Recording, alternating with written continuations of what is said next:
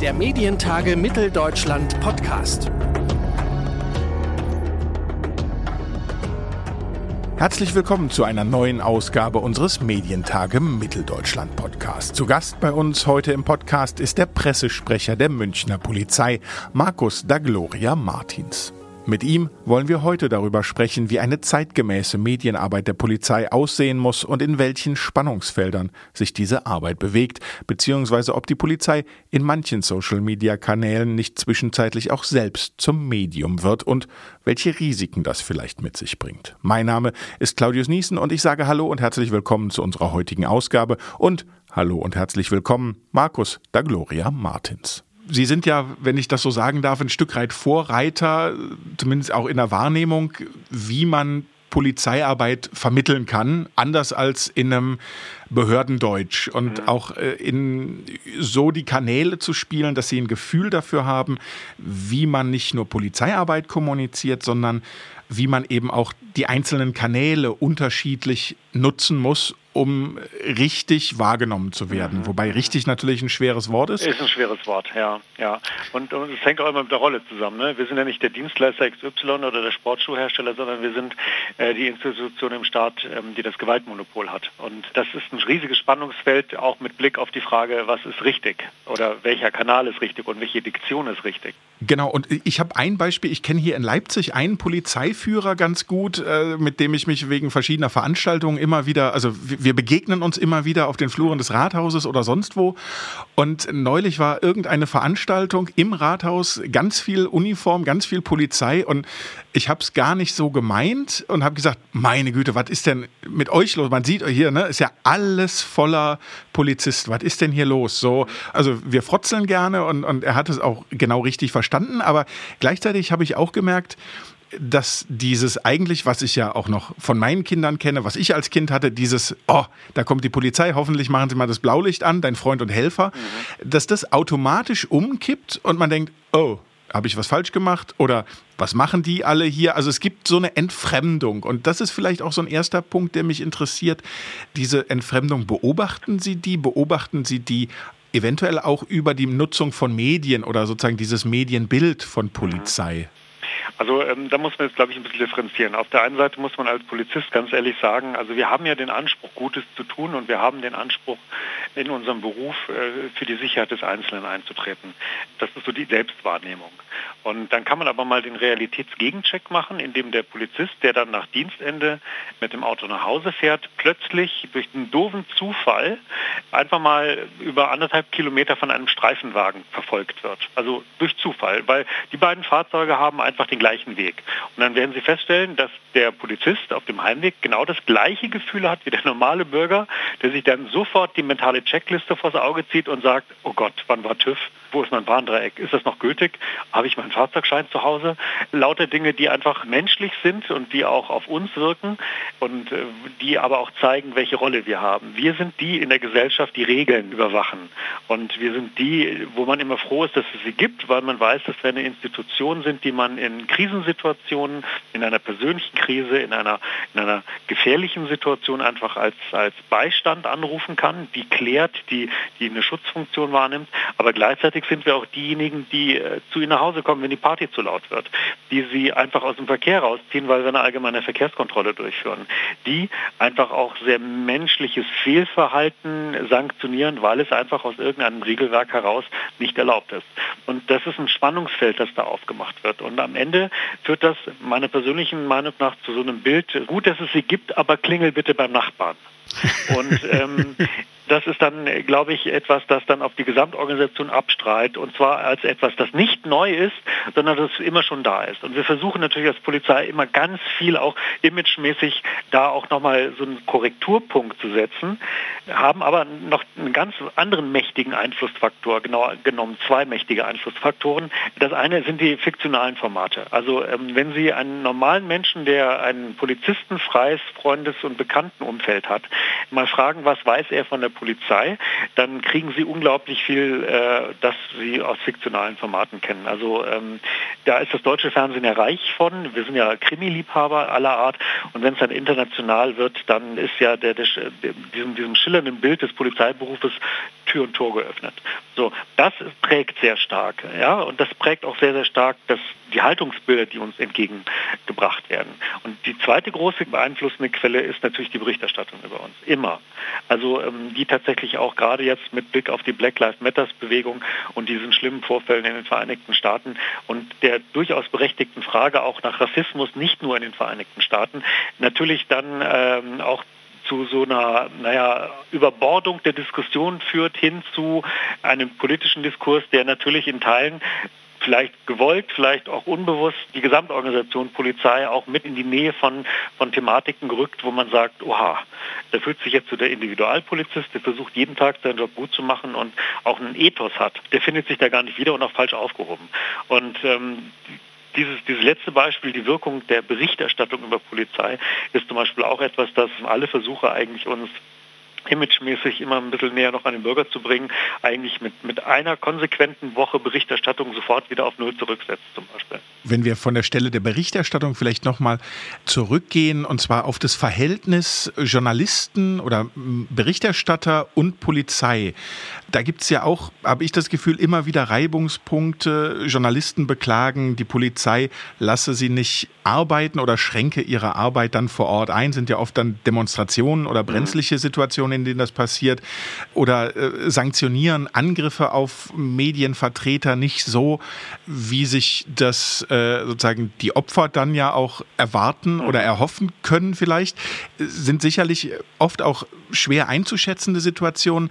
Aber beobachten Sie eine Entfremdung auch oder, oder eine, ja, wie soll ich sagen, ein, ein kritisches Verhalten oder, oder eine Distanz zwischen diesen beiden Berufsgruppen? Es ist schon so, dass ich eher die, das Gegenteil feststelle. Also ich glaube, und da habe ich jetzt natürlich nur meinen regionalen Fokus hier, dass ich glaube, dass die Polizei äh, im Jahre 2021 in Bayern äh, und vor allem hier bei uns in München deutlich medienzugewandter ist, als sie das vor 20 Jahren noch war.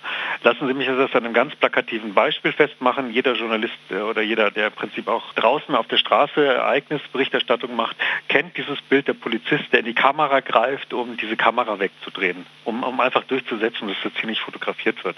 Sowas hat es hier bei uns schon ganz lange nicht mehr gegeben. Und Sie haben gerade das Thema Versammlungswesen angesprochen.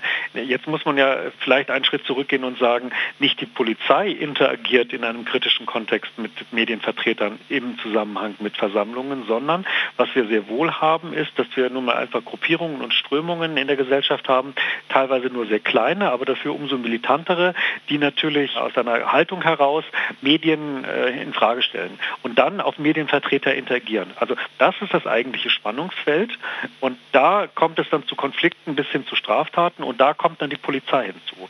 So und wir haben im Versammlungs Versammlungsrecht ja ohnehin immer eine etwas schwierige Rolle, dass wir tatsächlich auch Versammlungen zum Beispiel ähm, durchsetzen müssen, im Sinne von Durchführbarkeit, die ähm, einfach äh, rechtlich okay sind, die aber moralisch vom Thema vielleicht fragwürdig sind.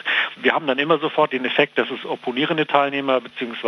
Personen am Rande gibt, die halt eine Gegenmeinung vertreten, mit allem, was sich daraus entwickeln kann diese Situationen sind immer von einer ganz hohen Dynamik ähm, geprägt. Und es ist tatsächlich so, wenn Sie eine Demonstrationslage haben, in dem es äh, zu einem Konflikt zwischen Versammlungsteilnehmern und Medienvertretern gekommen ist, haben Sie in der Regel auch immer analog dazu äh, in der gleichen Versammlung andere Baustellen bzw. andere Konfliktherde auch. Und ähm, das setzt natürlich ähm, die Kollegen unter einen eine sehr, sehr hohen Zugzwang, spontan die richtigen Entscheidungen treffen zu müssen. Und im Einzelfall sind da die falschen Entscheidungen Entscheidungen getroffen worden. Lassen Sie mich mal ein Beispiel nehmen hier aus München. Es gab Anfang des Jahres 2019 mal in einer gewissen Szene aus einer politischen Richtung das Bestreben, journalistische Berichterstattung von ähm, demonstrativen Aktionen aus dieser Szene damit unterbinden zu wollen, dass dann die Versammlungsteilnehmer äh, auf uns zugekommen sind und gesagt haben, der Journalist verstößt gegen die DSGVO in dem Moment, wo er mich fotografiert. Ich möchte das nicht und zeige ihn hiermit offiziell an.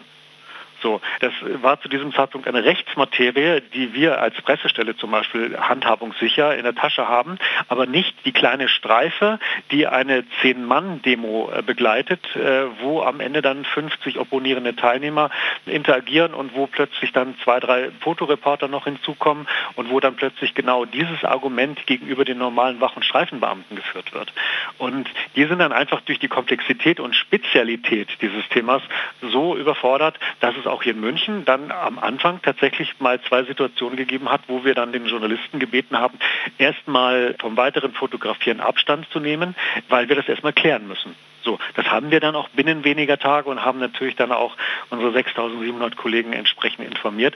Zeigt aber, wie dynamisch so etwas sein kann und wie äh, häufig dann auch im, im Kleinen ein Fallstrick da ist, wo dann nicht der Profi oder der Hausjurist sofort gefragt ist, sondern wo tatsächlich der Kollege auf der Straße mit einem Sachverhalt konfrontiert wird, der weit ab von seiner täglichen Lebensrealität ist und wo natürlich auf der einen Seite die Erwartungshaltung ist, Mensch, ein Polizist, der muss ja einmal den kompletten Gesetzeskanon rauf und runter kennen und insbesondere äh, Lex Spezialis im Bereich Medienrecht und auf der anderen Seite aber unsere Kollegen draußen wirklich tief in der Materie sind, aber natürlich ihre Kernthemen haben und da gehört Medienrecht in der Regel nicht zu, auch wenn es mittlerweile bei uns in Bayern ein, ein, ein nicht, nicht geringer Teil in der Ausbildung ist, aber eher auf Grundlagenbasis. Weil Sie gerade die Ausbildung angesprochen haben, glauben Sie, weil es ja auch immer mal wieder von Journalistenverbänden oder auch von anderer Seite erwähnt wird, so, dass man sich mehr Auseinandersetzung damit wünscht, was Berichterstattung darf, was Journalistinnen und Journalisten vor Ort dürfen. Ist das ein Punkt, der generell gesprochen in der Polizeiausbildung zu kurz kommt oder zu kurz gekommen ist in der Vergangenheit?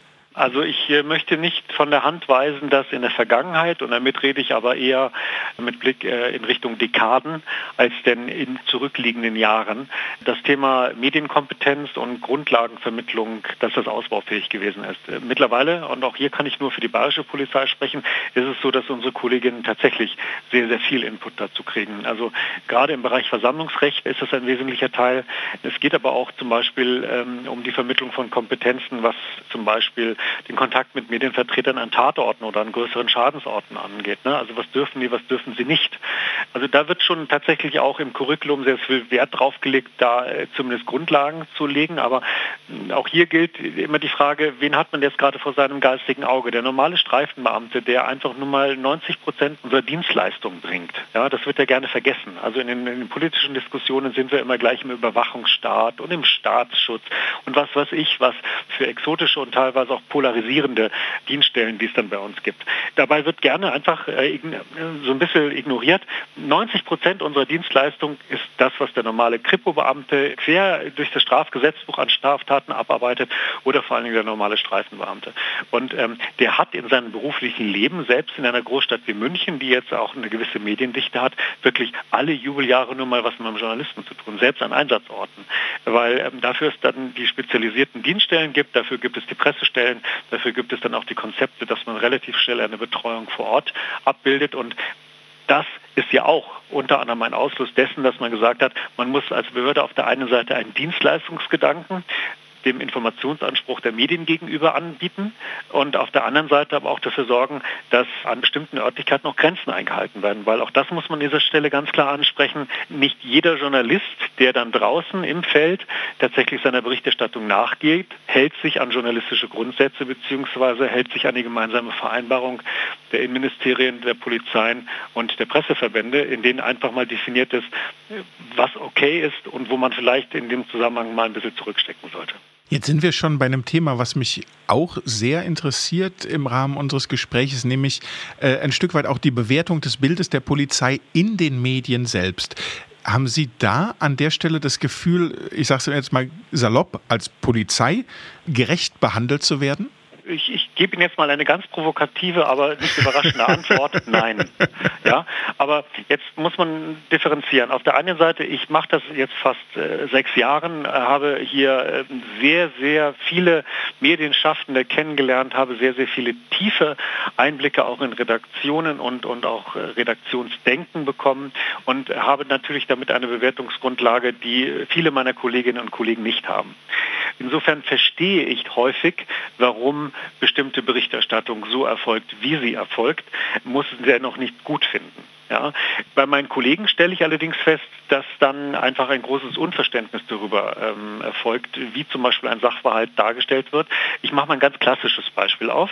Ein Medium hat exklusiven Zugang zu einer Geschichte. Wir nehmen jetzt einfach mal ein ähm, Bedrohungsdelikt mit einer gewissen Öffentlichkeitswirkung. Das ist jetzt alles konstruiert. Ne? Also eine Familie, ähm, da gibt es eine Zwangshochzeit, ähm, dann gab es auf offener Straße jetzt einen Konflikt mit dem Freund der Tochter.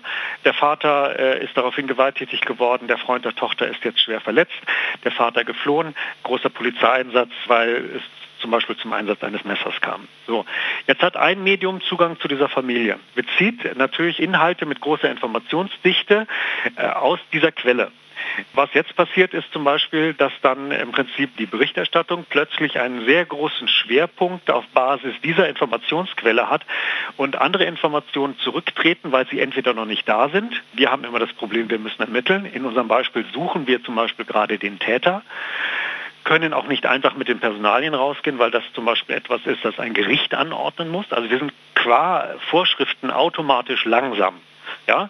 Und schon habe ich eine, eine Berichterstattung zu diesem Sachverhalt, die äh, zwar ähm, versucht, Wissen aus den Behörden mit einzubringen, die aber zu vier Fünfteln eigentlich basiert auf äh, die Darstellungen von Beteiligten, die in der Regel immer parteiisch sind. Und ähm, an diesem sehr harmlosen Beispiel sieht man aber die Mechanik, die wir auch sehr oft, oft in Themen haben, die uns als Organisation betreffen. Also wenn es zum Beispiel um die Frage nach korrektem Verhalten von Polizeibeamten geht, wo es um, um Fehlverhalten geht. Da ist es dann so, dass wir sehr häufig feststellen, dass die Ausgewogenheit in der Berichterstattung fehlt, was nicht immer nur, äh, ich sag mal, der grundsätzlichen Schwerpunktsetzung jeweiliger Redaktionen geschuldet ist, sondern manchmal auch tatsächlich der Neigung des weniger Reporter einfach aufgrund äh, schneller zugänglicher Quellen ähm, da dann auch vom Aussagegehalt im Artikel ähm, einen Schwerpunkt drauf zu legen. Mhm. Jetzt haben Sie an der Stelle ein, ein, hypothetisches Beispiel formuliert. Wenn Sie uns vielleicht einen kleinen Einblick geben in Ihre Erfahrungswelt, die Lage sozusagen, ich sage es jetzt mal, äh, ohne das, das despektierlich zu meinen, mit der Sie überregional bekannt geworden sind in München. Ja. Da sind Sie ja von Presseseite oder von Medienseite, äh, es war ja nicht nur Pressevertreter, sehr gelobt worden. Mhm. War das eine Situation, wo Sie schon von vornherein wussten, was sie tun müssen? Ist das äh, sozusagen aus einem Erfahrungswissen heraus geboren worden? Ich frage auch so ein bisschen in diesem Verhältnis, ich sage es mal salopp, hilft es, äh, seinen Job zu mögen und vielleicht auch eine gewisse Sicherheit zu haben in der Kommunikation? Weil ich habe immer wieder auch aus dem eigenen Erleben als, als Reporter und Journalist das Gefühl, es kommt gerade dann schnell zu Spannungen eben auch zwischen Journalisten und Polizisten, die sozusagen mit Presseaufgaben betraut sind, wenn da eine Unsicherheit ist auf der einen oder auf der anderen Seite. Also wenn man spürt im Prinzip, es gibt gerade, ne, Sie haben es eben angesprochen, es gibt diesen Druck, berichten zu müssen und auf der anderen Seite gibt es diesen Druck, dass ich nichts in die Welt setzen will und kann, was irgendwie nicht legitimiert, was nicht äh, geprüft ist, um keine Fake News oder keine Gerüchte zu streuen. Wie ist Ihnen das damals vielleicht auch in der Rückschau vorgekommen? Also ähm, dieser OEZ-Sachverhalt, das ist natürlich etwas, das ist ein völliger Skalenendwert. Ne? Also das kann man auch nicht replizieren und da bin ich schon häufiger gefragt worden, ob wir entsprechende Trainings dafür haben. Ganz ehrlich, no way, da, da, da, auf sowas kann man nicht trainieren. Ja? Also wir haben da tatsächlich äh, einfach nur funktioniert und ich muss das an dieser Stelle nochmal sagen, äh, wir haben auch unendlich viel Glück gehabt, weil da hätten ein paar wenige unbedeutende Parameter anders sein müssen und wir hätten da rein jetzt von der kommunikativen Dienstleistung Leistung her bei weitem nicht so agieren können, wie wir das gemacht haben. Aber was wir damals schon gemacht haben und das uns äh, eigentlich auch in unserer Arbeit hier auch täglich trägt, ist, wir verstehen unsere Rollen. Wir verstehen die Rolle des Journalisten, wir verstehen die Rolle unseres Hauses und äh, irgendwo so als Mittler zwischen den Welten gibt es zum Beispiel uns als Fachabteilung einer Pressestelle. So, jetzt haben wir natürlich als Pressestelle hm, im Gegensatz zur Industrie nicht den Auftrag, ständig uns im Hochglanz zu verkaufen. Machen wir natürlich auch. Muss man ehrlich sagen. Wir sind eine Arbeitgebermarke. Wir wollen natürlich gut dastehen. Es ist wichtig, dass die Polizei Reputation hat, auch mit Blick auf, auf äh, die Interaktion unserer Kollegen auf der Straße mit den Bürgern. Also PR schwingt bei uns auch mit, nur nicht halt so, wie man das jetzt aus der Industrie kennt, so dass wir also am Ende des Tages wirklich uns deutlich entspannter auf unser Gegenüber einlassen können und auch selbstbewusst auf unser Gegenüber einlassen können.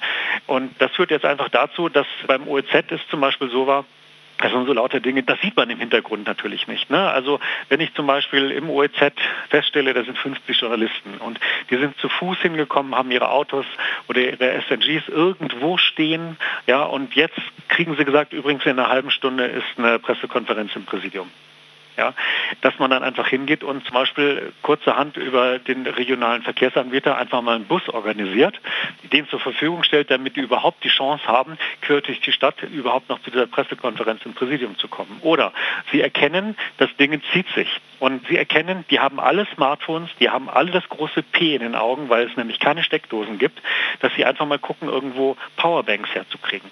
Oder dass sie dann an dieser Location versuchen, irgendeinen Verantwortlichen herzukriegen, der mehrfach Steckdosen organisiert, damit Handys angeschlossen werden können.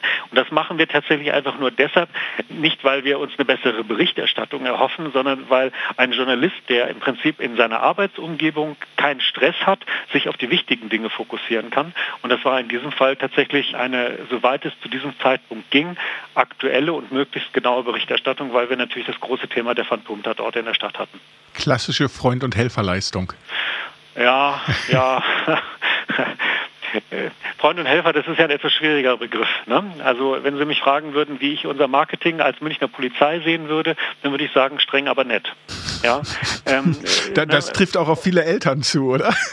Mm, das weiß ich nicht. Aber Freund und Helfer, da muss man ja permanent liefern können. Ne? Da müssen wir 24-7 bei jeder Einsatzgelegenheit, in jeder Lebenssituation und bei jedem Gegenüber diesem Leitbild gerecht werden. Und das ist sicherlich etwas, das im Ethos unserer Kollegen auch enthalten ist. Aber wir sind nun mal die Organisation, die im Zweifel, wenn Reden nicht mehr hilft, halt auch handgreiflich wird. Handgreiflich im ehrbarsten Sinne des Wortes. Und ähm, das hat dann nicht mehr sehr viel mit Freund und Helfer zu tun. Einen unmittelbaren Zwang, also das Brechen eines Widerstandes auf offener Straße, gerne dann natürlich dann auch äh, videografiert von irgendwelchen Handys, sieht nie schön aus, ist immer schwierig. Und wenn Sie dann natürlich Freund und Helfer aufziehen in einem anderen Kontext, dann ist das ein Widerspruch, aus dem ich persönlich ehrlich gesagt raus möchte, weil, wie gesagt, der Begriff, der muss zu jeder Tages- und Nachtzeit passen. Und dann stehe ich eher dazu, Münchner Polizei, professionell, streng aber nett. Sie haben es jetzt angesprochen und aber eben auch schon ein Stück weit sozusagen in der Lage, über die wir geredet haben, haben Sie gesagt, es hätten einige wenige Parameter gebraucht und es hätte auch, ich sage es jetzt mal so salopp, schief gehen können. Und so wie Sie es gerade noch mal beschrieben haben, da interessiert mich so ein bisschen der Punkt Fehlerkultur. Also es gibt ja immer einen Chorgeist, über den geredet wird im Zusammenhang mit Polizei. Muss man der Polizei eine Fehlerkultur zugestehen oder sie sich selber auch, um am Ende nicht genau in solche Dilemmata reinzurutschen, dass man sagt, nee, das war vollkommen überreagiert oder man es am Ende falsch beurteilt, auch vielleicht ja. in manchen Stellen? Also es gibt eine Fehlerkultur, das muss man klar sagen. Über die wird natürlich nicht in dem Maße berichtet, wie natürlich gerne das andere Narrativ bedient wird. Also das sage ich aus voller Überzeugung und auch hier natürlich wieder mein regionaler Blick. Aber die Polizei Bayern, die Polizei München im Jahre 2021 ist, glaube ich, die bürgerorientierteste, demokratischste und ein Stück weit auch professionellste Polizei, die man sich wünschen kann. Jetzt auch mal zurück, ein Blick in den Rückspiegel, in die, in die jüngere deutsche Geschichte, was wir alleine seit den 80er Jahren an wirklichen Evolutionsschritten im Selbstverständnis der Organisation, im Selbstbild, aber auch tatsächlich in der Fehlerkultur letzten Endes bewältigt haben. Das finde ich schon bemerkenswert.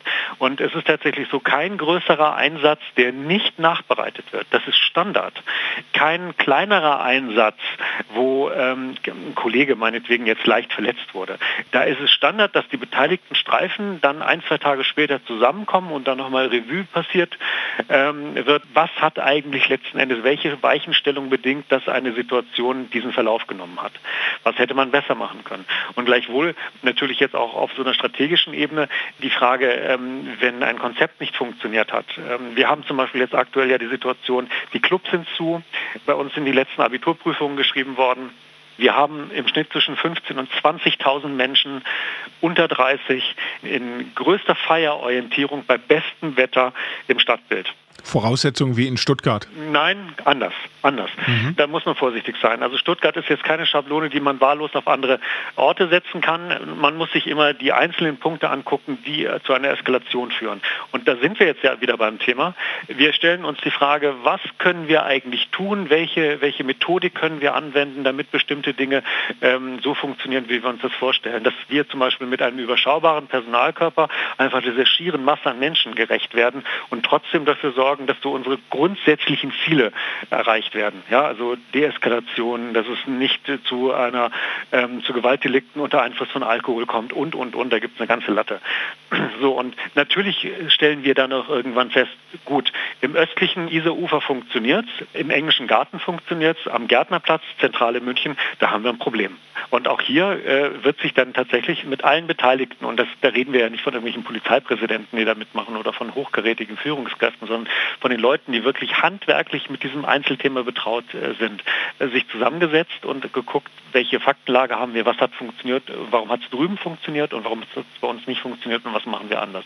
Und das machen wir tatsächlich tagesaktuell. Also das Beispiel, das ich gerade gebracht habe mit den Menschen im Stadtbild, das entwickelt sich ja von Wochenende zu Wochenende und das letzte Wochenende war noch nicht ganz vorbei. Da haben wir am Montag bereits zusammengesessen und haben resümiert, was hat gut geklappt und wo müssen wir nochmal nachjustieren. Und das ist für mich eigentlich Fehlerkultur. Und das hört natürlich auch nicht auf, wenn Kollegen negativ auffallen oder wenn berechtigte Kritik an der Organisation besteht, weil auch da muss man dann sofort äh, sich hinsetzen und sich die Frage stellen, okay, wie konnte es dazu kommen?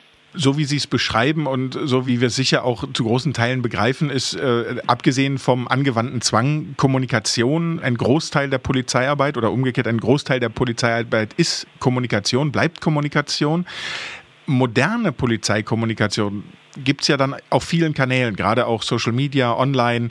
Darf die Polizei selbst so aktiv in sozialen Medien sein oder anders gefragt, wo hört dann in Ihren Augen Information auf und wo wird die Polizei äh, vielleicht auch selbst zum Medium?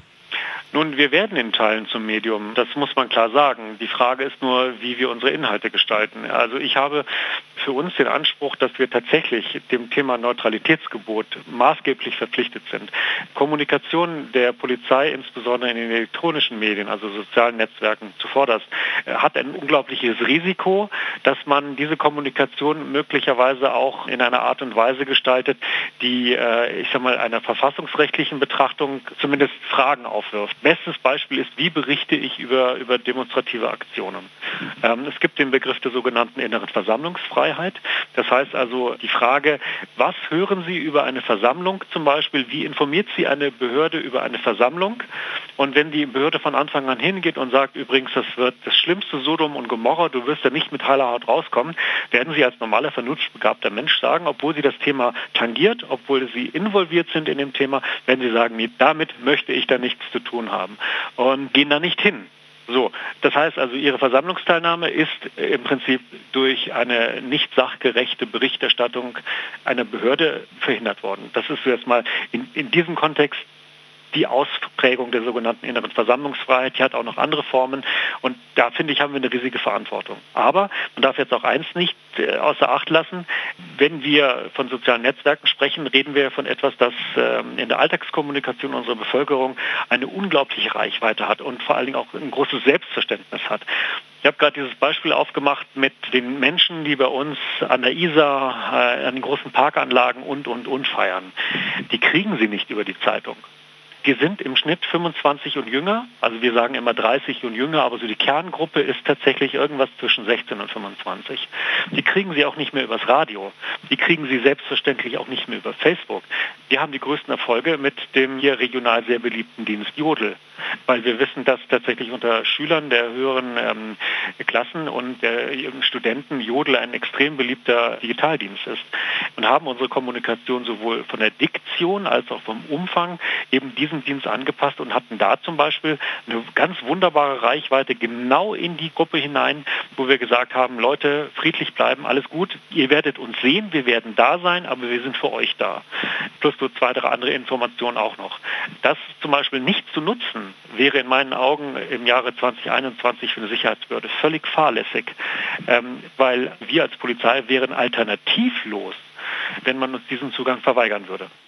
Das heißt aber, dieses strategische Wissen, was Sie sich da auch angeeignet haben, würden Sie sagen, ich weiß, Sie schauen auch immer sehr bewusst und, und betonen da sozusagen, dass Sie auf die bayerische Polizei, auf die Münchner Polizei schauen, für die Sie ja auch sprechen, aber sozusagen gesamt bundesweit betrachtet, ist die Polizei da äh, in der Lage zu reagieren oder gibt es da noch Luft nach oben? Also grundsätzlich äh, ist es tatsächlich so, die Polizei ist erstmal Ländersache. Dadurch gibt es natürlich innerhalb der Polizeien, gerade im Bereich der Kommunikation, unterschiedliche Herangehensweisen, Philosophien und jetzt kommt ein ganz wichtiger Punkt, Ressourcen. Und es hat sich in den letzten äh, vier Jahren in dem Bereich unglaublich viel getan. Ich weiß von etlichen Landespolizeien, die sich zum Beispiel für Expertenstellen geöffnet haben, also dass dann also der Bereich Kommunikation nicht nur durch Polizisten äh, betrieben wird, sondern man sich dort Expertise auf dem äh, Arbeitsmarkt eingekauft hat in Form von Redakteuren, in Form von Social Media Managern und, und, und. Das ist in meiner Meinung immer der richtige Weg. Aber ganz häufig krankt es einfach ähm, im Einzelfall aus meiner Wahrnehmung und persönlichen Gesprächen noch daran, dass die Bedeutung und äh, die Reichweite des Themas Kommunikation in der einen oder anderen Führungsetage immer noch darauf beschränkt ist, dass man glaubt, einer Zeitungsredaktion oder einer Fernsehredaktion gerecht werden zu müssen. Und ähm, die Ressourcen auch dementsprechend dann äh, zuschneidet. Und dann haben sie halt Pressestellen, die am Wochenende nicht erreichbar sind. Sie haben Pressestellen, die ab 18 Uhr dann schlichtweg einfach äh, dann auch Feierabend machen. Und das ist nicht mehr zeitgemäß. Auch im Bereich der Nachrichtenaktualität haben wir mittlerweile eine 24-7-Verfügbarkeit in den Redaktionen und dementsprechend bin ich der festen Überzeugung, müssen auch Behörden, insbesondere Polizeien, diesem Informationsbedürfnis gerecht werden können. Und das ist aber mit Kosten verbunden, Ressourcen verbunden, ist letzten Endes auch eine Prioritätenentscheidung der jeweiligen betroffenen Polizei und ähm, in meinen Augen aber unabdingbar sagt Markus da Gloria Martins, der Pressesprecher der Münchner Polizei, hier bei uns im Podcast der Medientage Mitteldeutschland. Und ich sage vielen herzlichen Dank für das Gespräch. Vielen Dank fürs Interesse und fürs Zuhören. Ich würde mich außerdem sehr freuen, wenn wir Sie als Zuhörerinnen und Zuhörer unseres Podcasts vielleicht im nächsten Jahr auch persönlich bei den Medientagen in Leipzig begrüßen dürften, und zwar am 1. und 2. Juni 2021. Informationen rund um die MTM 21 und Unsere Early Bird Tickets gibt's auf unserer Webseite medientage-mitteldeutschland.de. Da und überall, wo es gute Podcasts gibt, gibt's auch die bisher erschienenen Folgen dieses Podcasts. Ich sage vielen Dank fürs Reinhören. Mein Name ist Claudius Niesen. Tschüss und bis zum nächsten Mal. Der Medientage Mitteldeutschland Podcast.